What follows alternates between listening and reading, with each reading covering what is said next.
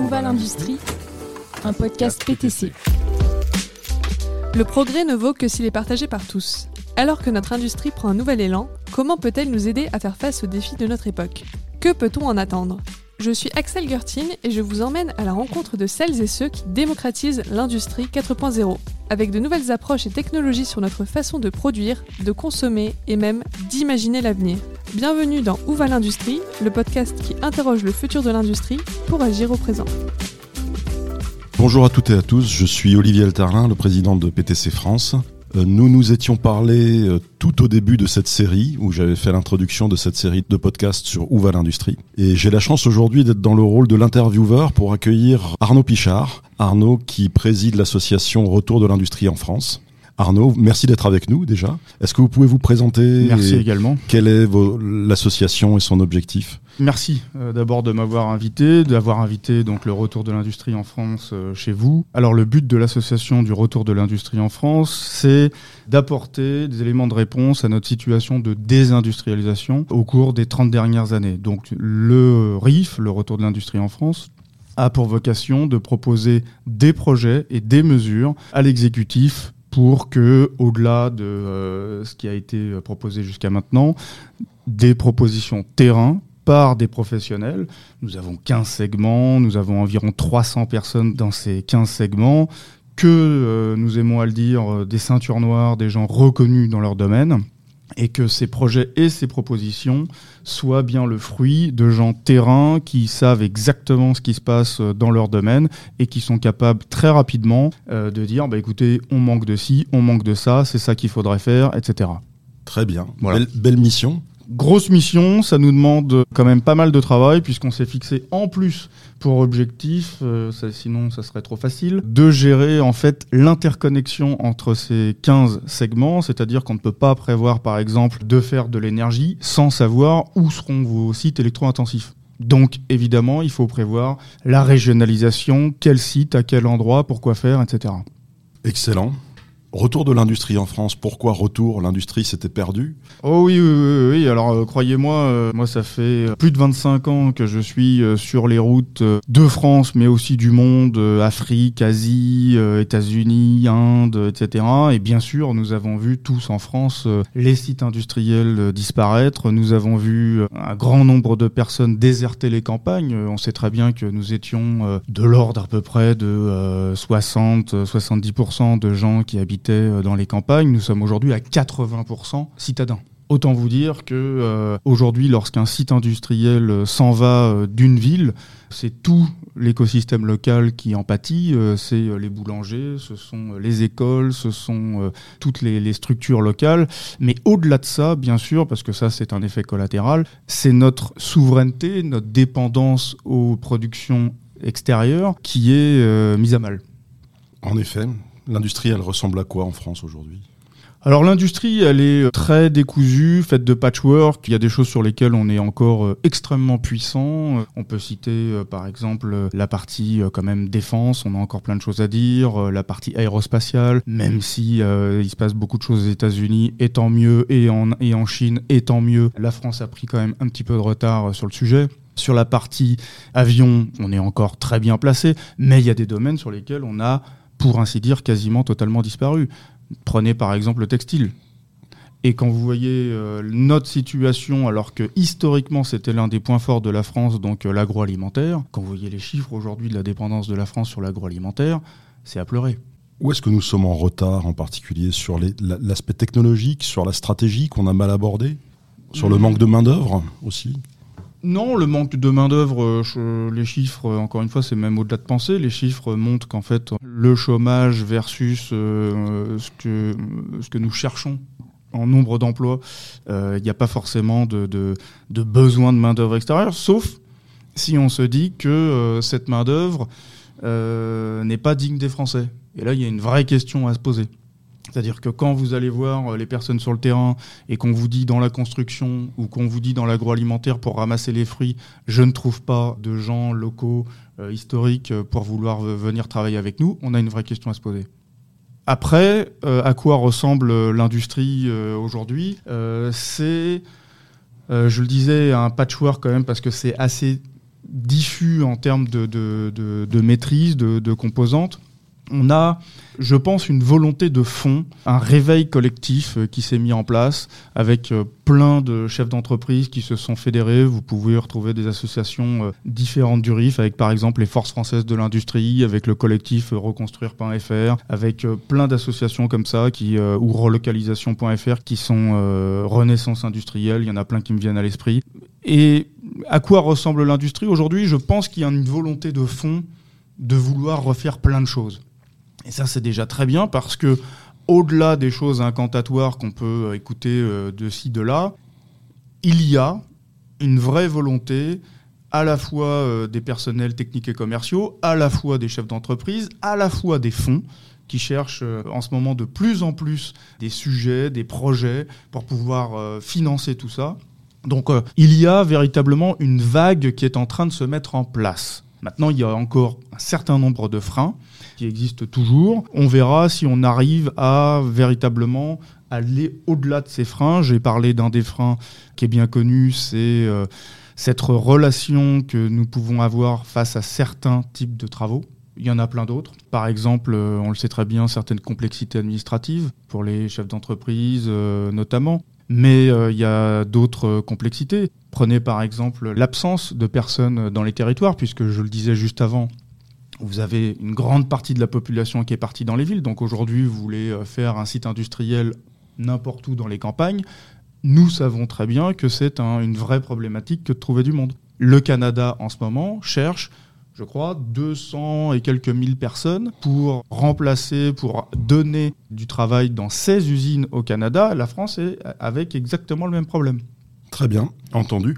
Quel est l'enjeu de ce retour de l'industrie en France? Est-ce que c'est un problème de souveraineté, de répondre et d'assurer les productions d'importance vitale? Est-ce que c'est un problème d'arriver à une nouvelle phase de la mondialisation où on essaye de réinternaliser un certain nombre de productions? Alors, Olivier, là, il y a plusieurs questions. Je vais les prendre une par une. Première chose, que sont les PIV Alors, les PIV, les productions d'importance vitale, euh, vocabulaire euh, de notre association, du RIF, le RIF, effectivement, traite uniquement cette question, c'est-à-dire quel est le degré de maîtrise de la France de ses productions d'importance vitale. D'où viennent ces productions d'importance vitale? Elles viennent de la fameuse pyramide de Maslow, sur lesquelles vous retrouvez sur les premiers étages la sécurité, se nourrir, la santé, euh, avoir un toit, etc. etc. Donc nous avons défini 15 segments pour adresser ces productions d'importance vitale, puisque de manière moderne, nous avons rajouté le numérique, la cybersécurité, ce genre de choses-là. Vous m'aviez dit... La souveraineté industrielle. Alors, la souveraineté. La souveraineté qui malheureusement est souvent confondue avec des partis politiques, n'a rien à voir avec ça. C'est-à-dire que d'une part, elle n'a rien à voir avec les préférences politiques, d'autre part, elle n'a rien à voir avec la capitalisation des entreprises. C'est-à-dire que vous pouvez très bien avoir une très belle entreprise japonaise, une très belle entreprise américaine, une très belle entreprise chinoise qui voudrait investir en France et le RIV dit bienvenue. Soyons très clairs, il y a des entreprises je les nommerai pas ici, mais il y a des entreprises françaises qui ont décidé, c'est leur stratégie, de ne plus adresser tellement la France. C'est un choix, nous devons le respecter, mais lorsque des entreprises étrangères décident de venir s'occuper, si je puis dire, de ce qui peut se passer en France, évidemment, ça nous intéresse. Regardez Toyota, cet exemple bien connu, évidemment, et bien labouré, si je puis dire, en termes de... Parce que tout le monde en parle à chaque fois, etc. Bien évidemment.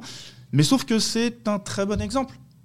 Parce que si dans l'automobile, là, nous avons un japonais qui est capable d'investir en France, de faire de la production en France, d'avoir tout un écosystème de sous-traitants tout autour, il faut y aller pour se rendre compte un peu de ce qu'il y a euh, tout autour. Eh bien, c'est ce qui permet de maintenir, et je réponds à votre question, de maintenir une partie de la souveraineté. Voilà. Alors, qu'est-ce que c'est la souveraineté? C'est regarder ce qui nous est effectivement d'importance vitale et de se dire comment fait-on pour diversifier les ressources? Il y a des choses sur lesquelles il serait euh, vain de vouloir faire ça euh, forcément en France. Regardez par exemple le sujet de l'uranium. Nous n'avons pas d'uranium en France. Donc il est vain de se dire nous allons être souverains, autonomes sur cette question. Nous savons très bien. Donc qu'est-ce qu'on fait? On regarde quels sont les pays et on n'est pas dépendant d'un seul pays en termes de sourcing. Très bien. Donc ça, c'est déjà une forme pour arriver à diminuer, c'est l'objectif du RIF, diminuer le risque qui plane sur nos productions d'importance vitale. La deuxième chose, dès que l'on est capable de diriger en fait ces matières premières, etc., vers la France, c'est de se dire Comment fait-on pour avoir une R&D française? Comment fait-on pour avoir une production française? Comment fait-on pour avoir des services français? Comment fait-on pour avoir un traitement des déchets français? Et lorsque nous arrivons sur l'intégralité de cette boucle, alors le RIF propose une qualification sur cinq niveaux qui vont de 0 pour dire rien n'est fait en France, jusqu'à 4 pour dire, bah si, tout est fait en France. Et donc, comme le font nos collègues, par exemple, d'Origine France Garantie, nous avons regardé, je le répète, le sourcing des matériaux, les brevets, la RD, où sont placés les brevets, la production, les services et le traitement. Avec l'intégralité de cette chaîne, nous savons très bien que la complexité existe là-dedans, puisque évidemment, lorsque je parlais d'automobile, la myriade de fournisseurs pour construire une seule voiture, nous savons très bien qu'il faudrait regarder ce que ça veut dire, produit en France, sous-traité, etc., etc. Mais peu importe, ce qui est important, c'est dès le départ de proposer déjà quelque chose pour que sur chaque produit, sur chaque produit acheté, que ça aille de cette table jusqu'à ce gobelet, jusqu'à ce micro, les Français puissent avoir en conscience ce qu'ils achètent. Il ne s'agit pas de les obliger, il s'agit déjà dans un premier temps de les informer. Merci. Quelle est sur cette base la feuille de route du RIF? Alors, Trois points cardinaux. Le premier des premiers, c'est de continuer à distiller ces projets et ces 30 mesures que nous proposons à l'exécutif. Première chose. Deuxième chose, nous organisons des conférences dans les grandes écoles parce que nous considérons qu'il faut expliquer aux futures générations l'importance de ce que c'est que l'industrie, pourquoi se sourcer un maximum en France, ce genre de choses-là.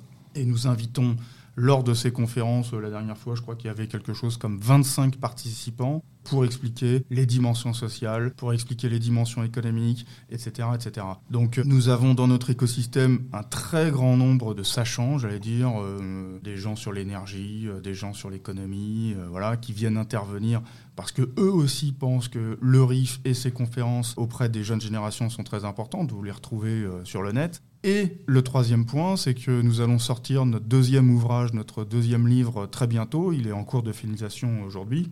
Le premier donc s'appelait La France sous-traitée du RIF. Le premier traitait d'une manière générale, qu'est-ce que c'est l'industrie? Il faut se souvenir que lorsque nous l'avons sorti, nous sommes en pleine élection présidentielle. Donc l'objectif de ce premier ouvrage était de vulgariser pourquoi chaque pays a besoin d'industrie, quelle industrie et les propositions du RIF. Le deuxième ouvrage va rentrer beaucoup plus dans le concret sur deux segments, les transports et la construction, et sur une troisième dimension qui est justement l'intrication et donc l'économie entre tous ces différents segments. Et sur cette base, est-ce que c'est réaliste de vouloir le retour de l'industrie en France si on se compare par rapport aux autres pays, par rapport à ce que font les États-Unis, par rapport aux moyens que l'on met Est-ce qu'on est attractif Et est-ce qu'on met les bons moyens pour que ça se réalise dans ce calendrier-là? Alors en fait, cette question, euh, comme Toyota qui euh, date d'il y a très longtemps, en fait, je vais y donner euh, deux éléments comparatifs pour se remettre en tête ce que ça veut dire. Je vais parler de la Corée du Sud et je vais parler de la Californie. Et là, on va se rendre compte qu'en termes de population, en fait, ces deux-là sont plus petits que la France. Or, on sait très bien que c'est la Californie aux États-Unis qui tire la croissance américaine, et la Corée du Sud, on connaît son essor en quelques années. Alors, est-ce que la France est trop petite pour faire quelque chose? Mais non, et non, et non. Après, est-ce qu'on a pour volonté de devenir le premier producteur? Non, tout simplement. Déjà, faisons à notre échelle ce que nous pouvons faire. Mais est-ce que nous sommes trop petits? La réponse est non. Est-ce qu'on se donne les moyens d'atteindre ces objectifs alors? Alors, est-ce qu'on en a envie d'abord? Est-ce qu'on comprend tout ce que ça veut dire? Euh, Il faut euh, parfois voir euh, certaines questions que nous avons des étudiants pour comprendre le décrochage qu'il peut y avoir entre des étudiants qui ne voient plus d'usines, qui n'ont plus de personnes dans leur famille qui travaillent dans des usines, quel que soit le travail, pas forcément à la chaîne. Ça peut très bien être aussi quelqu'un au service, ça peut très bien être un ingénieur automaticien, ça peut très bien être un directeur financier, un homme de la qualité. Mais de moins en moins, dans les tissus familiaux, des gens peuvent dire Bah si, moi je travaille sur ce site, ça se passe très bien, la qualité de vie est bonne, mon espérance de vie est bonne. D'ailleurs, en plus, j'habite à la campagne, les enfants sont très contents et tout se passe très bien. Sauf qu'en fait, on n'a plus témoin neutre que ce que l'on nous raconterait euh, par l'intermédiaire de tous les efforts qu'on peut, mais il y a une certaine méfiance qui s'est installée là-dessus. Parce que après nous avoir raconté tellement de romans, aujourd'hui on se dit mais est-ce que tout ça c'est bien vrai? Et d'ailleurs le RIF propose euh, là-dedans que euh, les usines qui peuvent, on reste réaliste, ouvrent leurs portes aux écoles spécialisées, mais aussi aux petites écoles, pour que les gens se disent bah finalement euh, ça se passe bien. Alors, ça fait le lien directement avec la question suivante.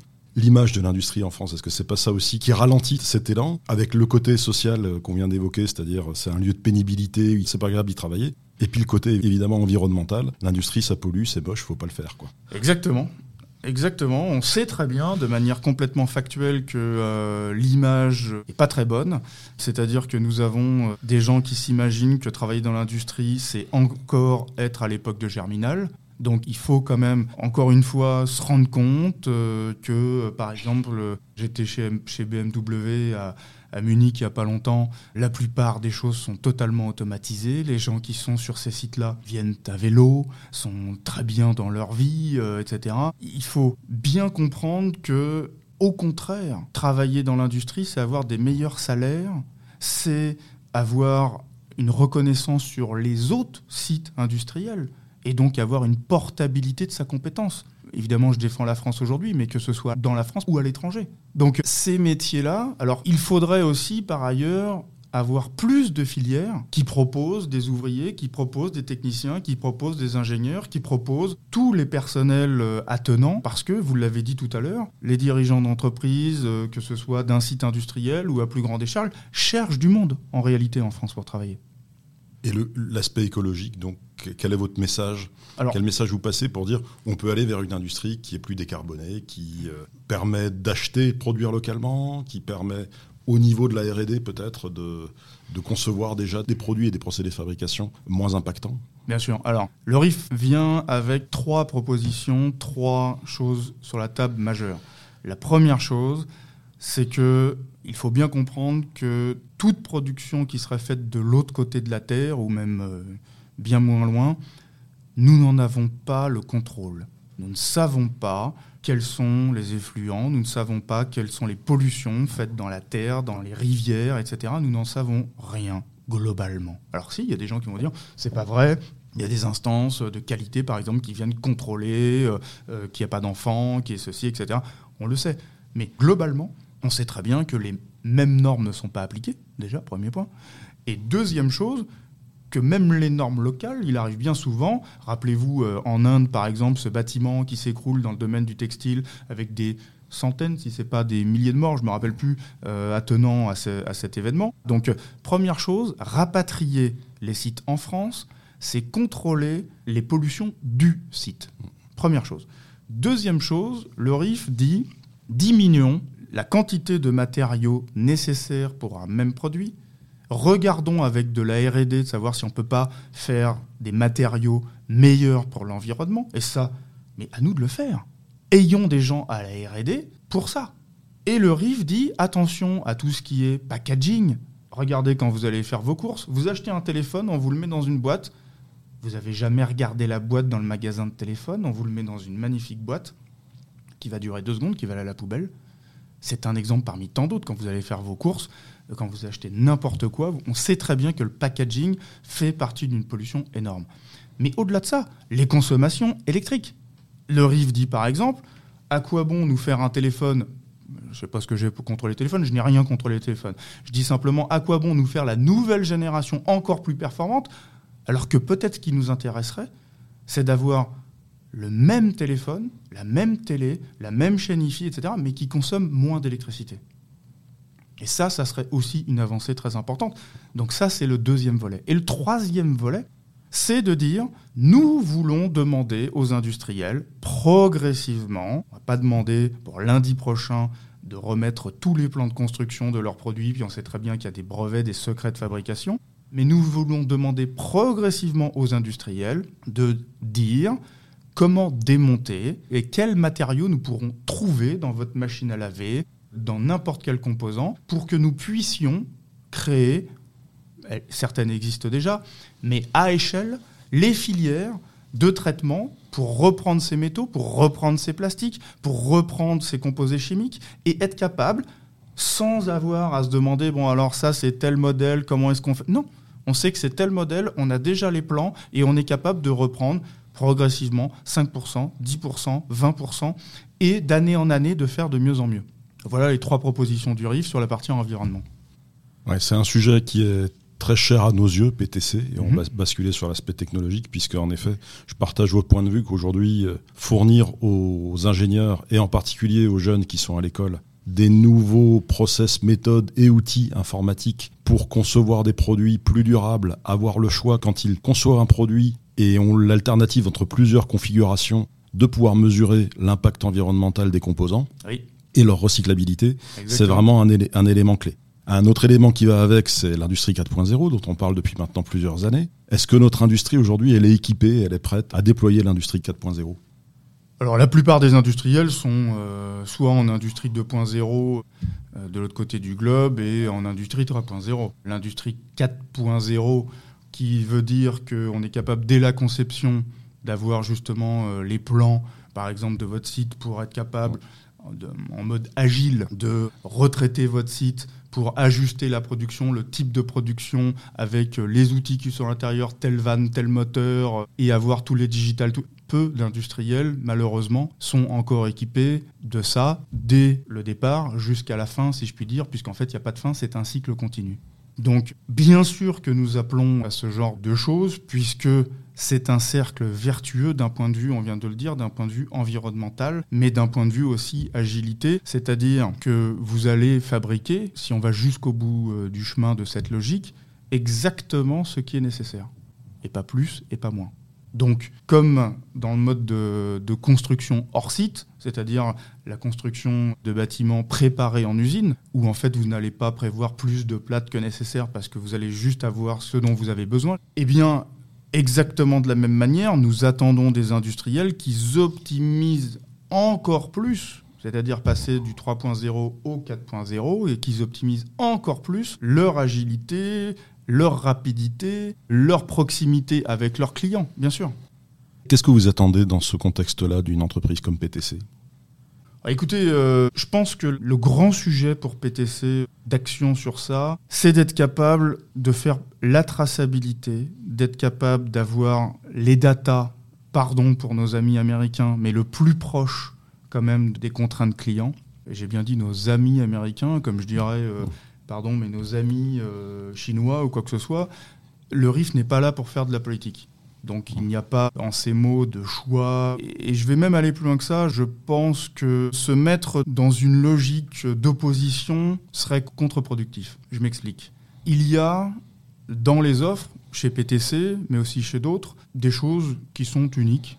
Et à partir de là, bah, bien évidemment qu'il y a des intérêts à choisir ce type d'offre. Maintenant, je pense qu'il faut aussi écouter les problématiques locales avec euh, à la fois des contraintes européennes et des contraintes françaises pour, je viens de le dire, avoir les datas stockées en local et vraiment trouver des solutions pour un maximum être capable de garantir que ces datas sont historisées, sont tous les calculs, etc., sont faits en local. Et qu'est-ce que nous attendons euh, encore en plus? C'est de bien dire aussi à vos clients que l'optimisation, encore une fois, des productions ça a une dimension écologique et donc du coup ça a une influence sur le coût, contrairement à ce qu'on pourrait croire. C'est-à-dire que, bien évidemment, lorsque l'on pense écologie, on se dit ah là là, ça va être des coûts supplémentaires puisque c'est des contraintes supplémentaires. Il y a une autre manière de prendre les choses, c'est de se dire si je consomme moins, bah, ça va coûter moins. Aussi simple.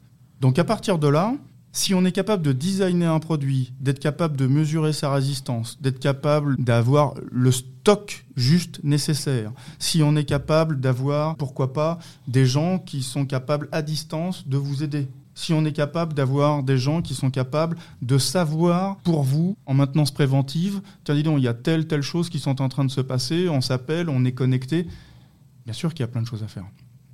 Nous avons beaucoup d'industriels dans notre audience. Quel message aimeriez-vous leur délivrer en conclusion?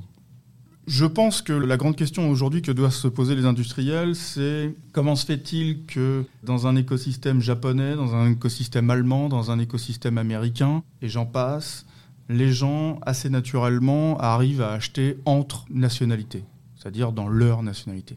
Ça ne veut pas dire exclusivement dans leur nationalité. Le RIF n'a jamais dit il faut fermer les frontières, il faut arrêter les accords avec les autres pays, il faut euh, tout faire par nous-mêmes. Pas du tout. Ce que dit le RIF, c'est réduisons nos dépendances d'une manière générale. Nous aurons toujours des dépendances et tant mieux parce que ça nous permet de garantir les bons termes avec les autres pays. Parce que lorsque la Chine a besoin de la France sur le nucléaire, eh ben, d'une certaine manière, ça permet d'entretenir les bons rapports entre les pays.